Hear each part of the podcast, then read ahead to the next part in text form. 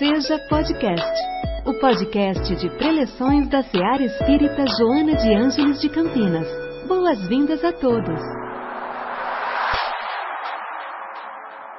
Bom dia a todos. Nesse momento, nossos amigos espirituais estejam conosco, nos ajudando no entendimento de mais uma mensagem do Mestre. Então, o tema de hoje é respeito e fala sobre igualdade dos direitos do homem e da mulher, que é a pergunta 818 do, do Livro dos Espíritos.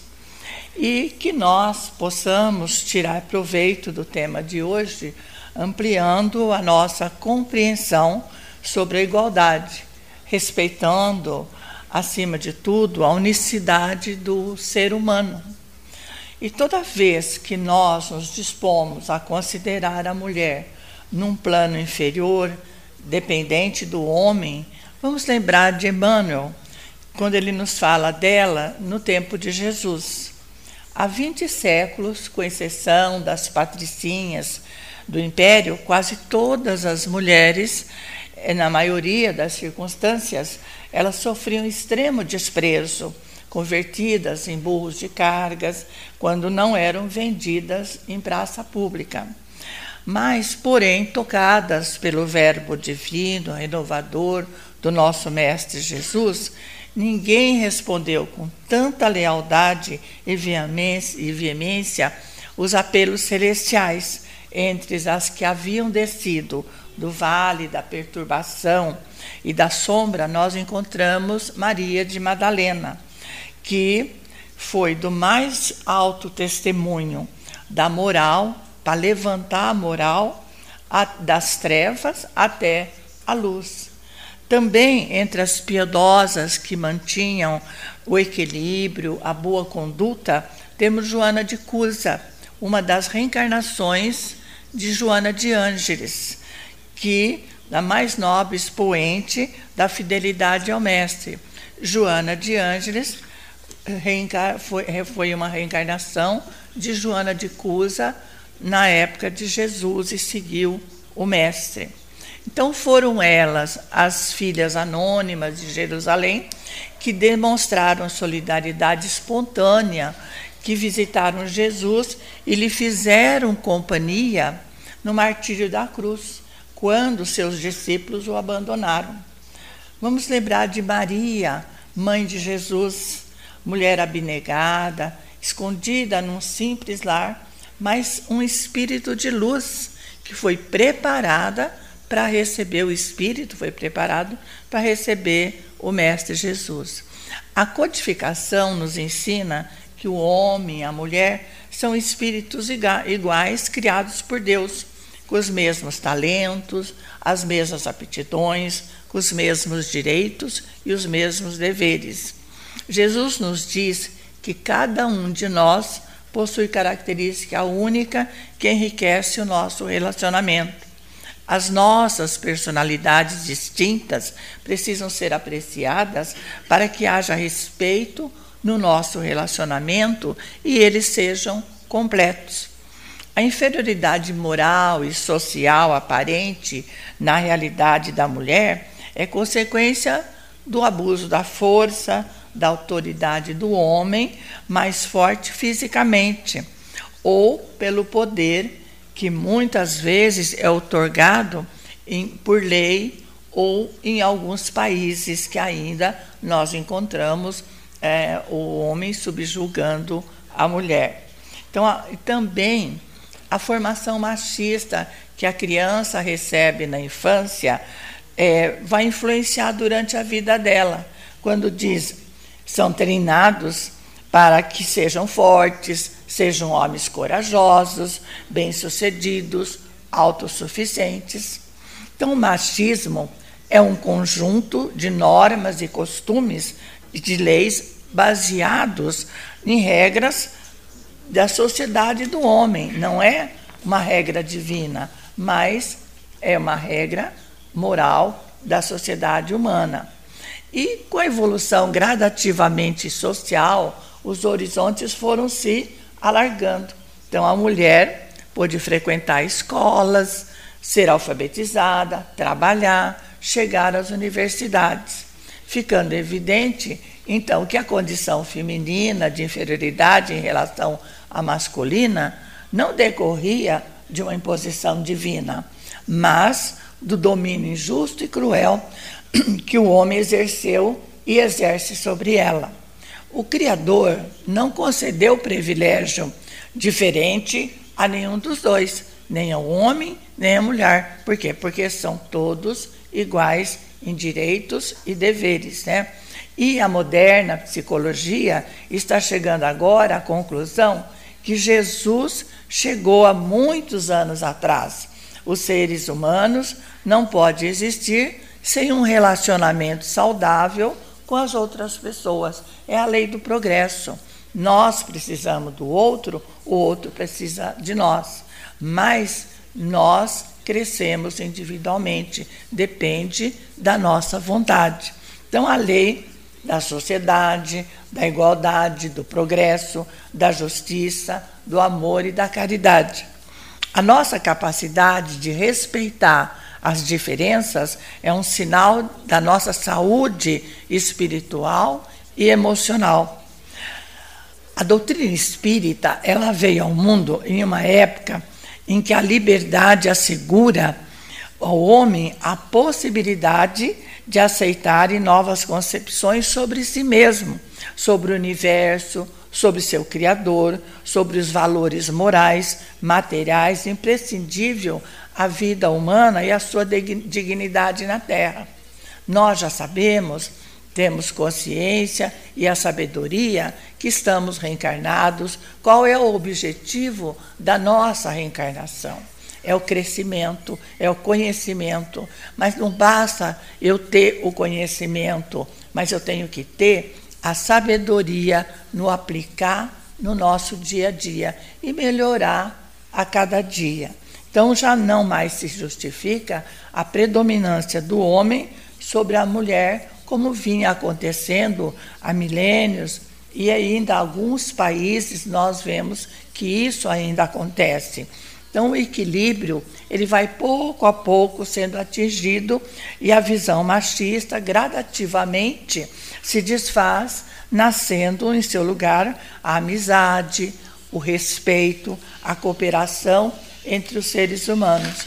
E na estrutura social, não importa o sexo do indivíduo, pois todos serão é, valorizados e jamais serão oprimidos. E a doutrina espírita, ela é clara em reconhecer os direitos iguais do homem e da mulher, constituído cada um essencialmente de um espírito imortal, e não, que não tem sexo e de corpo diferenciado só por funções diferentes. A mulher tem um corpo, o homem outro.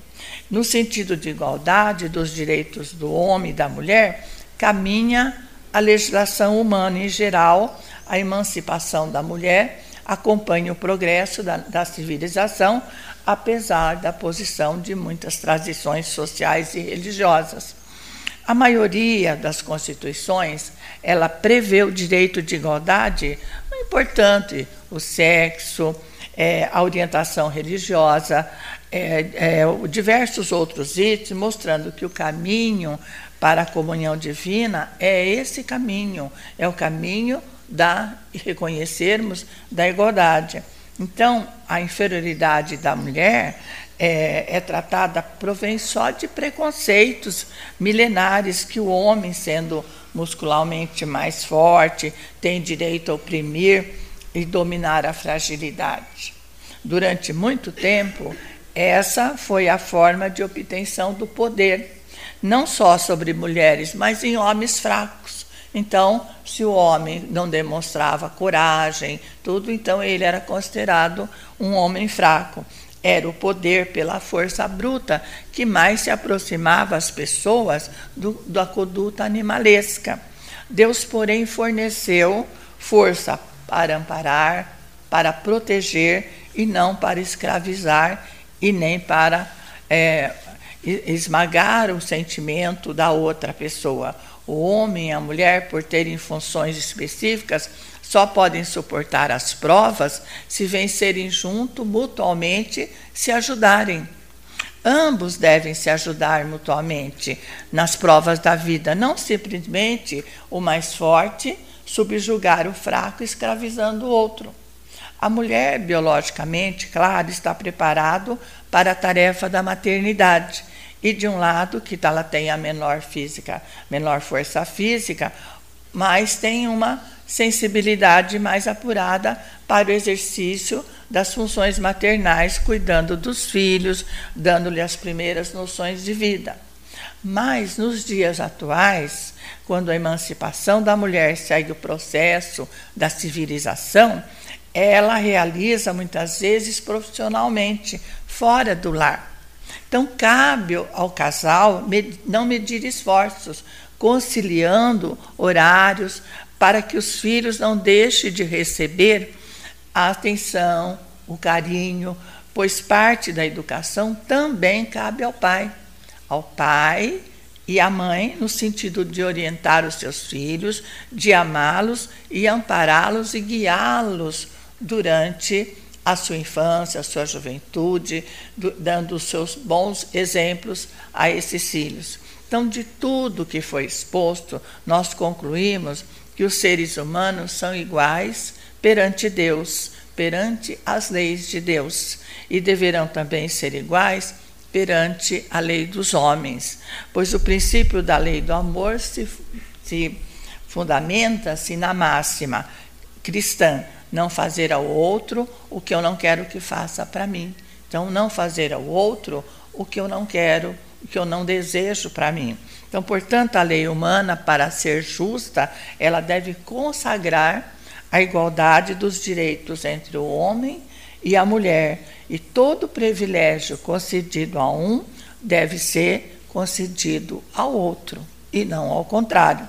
É claro que na luta pela igualdade não convém que o homem e a mulher se tornem fatores de competição, lutando com armas escusas, mas que haja uma conscientização, que haja uma cooperação entre eles. E as dificuldades do nosso crescimento espiritual se vai o fato de nem sempre nós conseguimos encontrar com facilidade a nossa maneira de viver e de evoluir.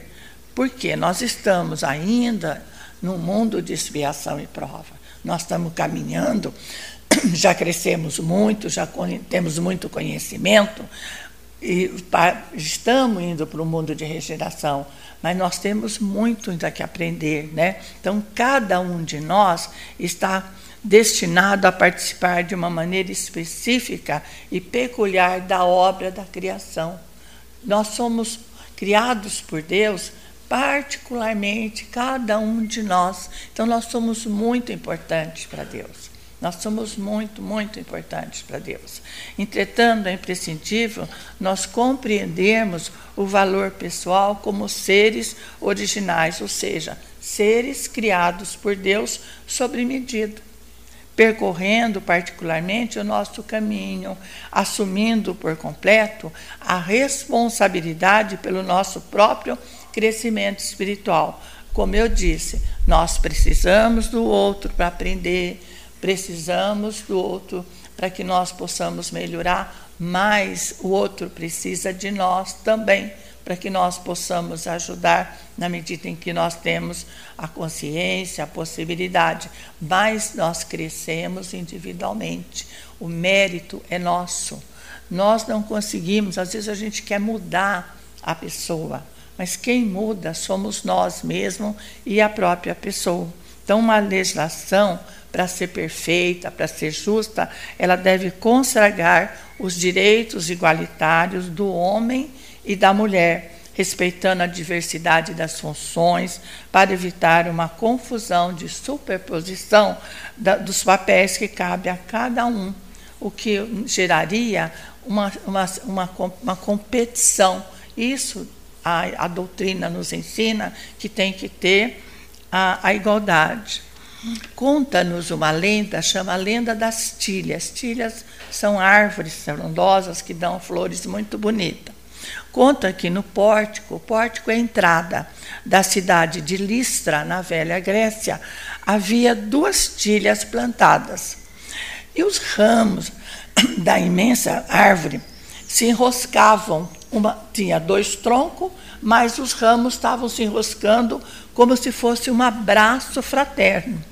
Então parecia que era uma única copa, os dois troncos, e um dia um ilustre visitante passou por ali e quis saber sobre as, aquelas árvores de braços, de, de copas entrelaçadas. Elas tinham dois troncos, mas em cima parecia uma só. E viu perto dali uma mulher da região que recolhia água num velho poço e lhe perguntou sobre as árvores singulares. E a mulher, sentindo homenageada com a curiosidade do estrangeiro, começou a contar. Diziam, ó Senhor, nos tempos ídios de Licânia, que, é, que depois que os deuses construíram, eles construíram Licaônia e eles resolveram vir visitar é, esse, esse lugar que eles tinham criado para ver como é que estava sendo as pessoas daquela, como é que eles estavam se portando, como é que estava, né? E dois deuses, pai dos deuses, o Júpiter, e seu auxiliar direto, Mercúrio, se transformaram em pessoas normais e vistoriaram toda a região, andaram por toda a região. E foram se afastando e pediram anoiteceu, eles pediram pousada em várias casas, mas ninguém se ofereceu para acolhê-los. Então eles foram afastando. E nos confins lá de, da, da Lacônia, na, da cidade de Listra, eles chegaram um casebre em ruínas. Era uma casa muito velha, muito tosca. E bateram a porta e uma mulher veio atender. E eles pediram guarida. A mulher chamava-se Bálcias, que foi tocada pelo sentimento e abriu a porta e acolheu e ofereceu a eles água fresca. E logo depois, seu esposo, Finelon, que trabalhava no campo, chegou e ficou muito feliz de ver os hóspedes ali. E eles não tinham nada para oferecer, mas Bálcia pediu ao esposo que fosse à horta, pegasse uns legumes, umas verduras, e ela faria um caldo para oferecer aos hóspedes. Pegaram uns, é, umas frutas secas que ela preparava e o Finelon pegou um recipiente com vinho e ela pegou uma mesa velha, abriu, colocou a melhor toalha que tinha para a ocasião especial e sentaram-se na mesa, junto com os visitantes, para é, começar a comer. Quando eles começaram a tomar o caldo, a se alimentar com os frutos secos, eles, eles perceberam que toda vez que Júpiter e Mercúrio se serviam do vinho, o vinho aumentava de, de, de aumentava, nunca acabava o vinho. E aí eles se olharam e, e, e pensaram: bom, isso era só coisas de deuses. Então aí eles descobriram que aquelas pessoas eram deuses. E aí eles, é, Júpiter percebeu e deu-se a conhecer, falou que ele era Júpiter e que Mercúrio era o seu era o deus dos oradores, mas ele pediu aos velhos que não contasse a ninguém o que eles estavam ali. Aí no dia seguinte eles se, é, é, começaram a se preparar para partir e pediram e falaram: Olha, como vocês foram muito bons para nós, pode pedir tudo que vocês quiserem e nós vamos conceder. Aí eles falaram: Bom, nós somos pobres, somos idosos, não precisamos de nada, não. Mas Bálcia lembrou de um detalhe e falou assim: Olha, é, voltou para Júpiter e disse: ah, Eu quero, nós queremos pedir alguma coisa. Eu gostaria que o Senhor nos mantivéssemos unidos, sempre unidos, nos mantivéssemos juntos e um amparando o outro com muito amor e com muito respeito.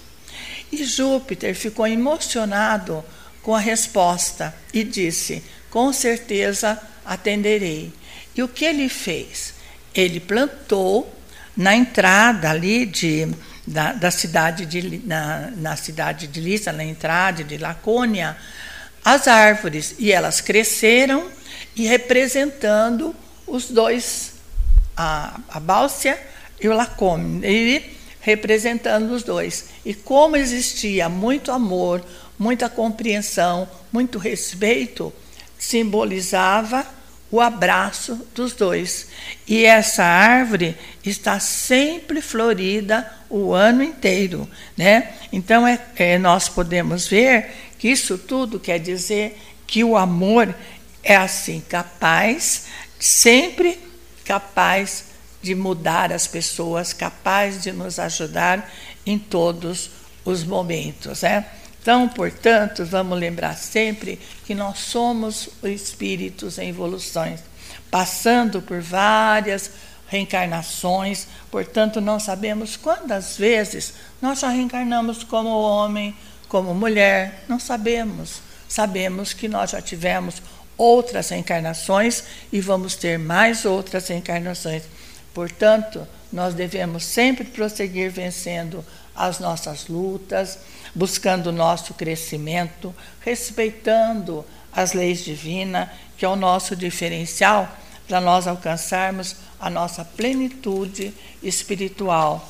E para o nosso Pai, o nosso Deus, o importante é nós cumprirmos os objetivos, as metas estabelecidas por nós, né? A nossa, o nosso objetivo da nossa reencarnação e nós somos sempre, sempre ajudados pelo plano espiritual com muito amor, com muita responsabilidade, que nós devemos viver essa nossa reencarnação tendo muito amor, respeitando o outro ser humano, né? não só o homem e a mulher, mas respeitando um ao outro, quer seja homem, quer seja mulher, independente disso de sermos homem ou mulher, vamos lembrar sempre que nós estamos aqui para crescermos, para alcançarmos mundos melhores, planos melhores espirituais, nos preparando para viver em mundos melhores, né? Então que nós possamos levar daqui tudo aquilo que nós fizemos